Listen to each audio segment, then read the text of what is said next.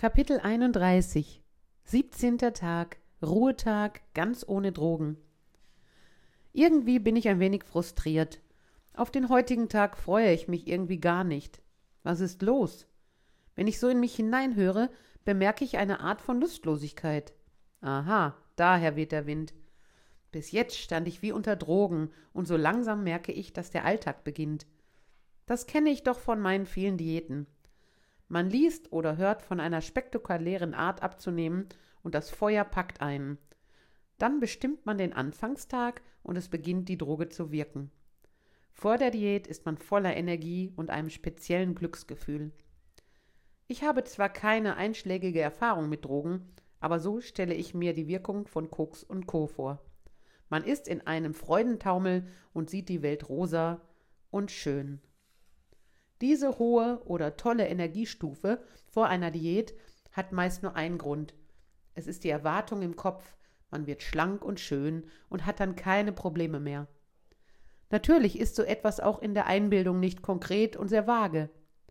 Klar, sonst würde der Verstand sich einschalten und sagen, Ey, du krankes Huhn, es ist dir bis jetzt auch noch nicht gelungen, mit einer Crash-Diät von drei Wochen 20 Kilo abzunehmen und danach schlank und schön zu sein.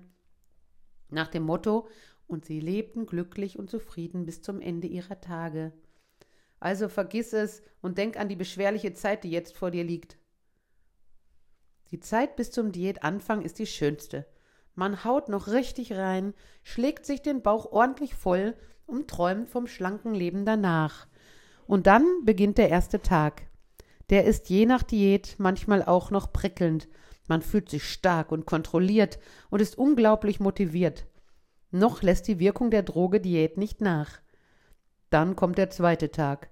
Da stellt sich morgens das Gefühl vom ersten Tag nicht mehr ganz so ein.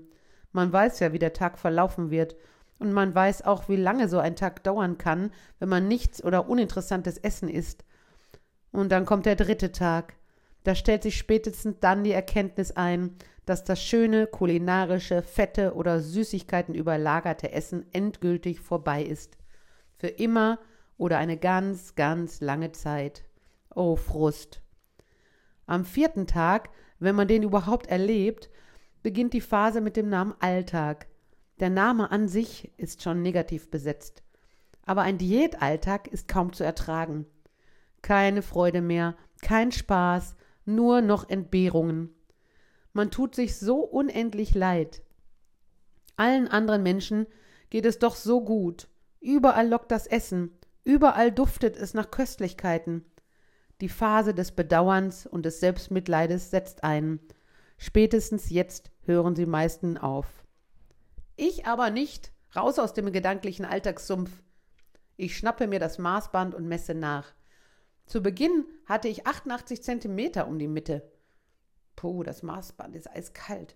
Egal, ich will ja nicht über dem T-Shirt messen, sonst habe ich ja gleich ein paar Millimeter mehr. Ich vermeide, meinen Bauch einzuziehen.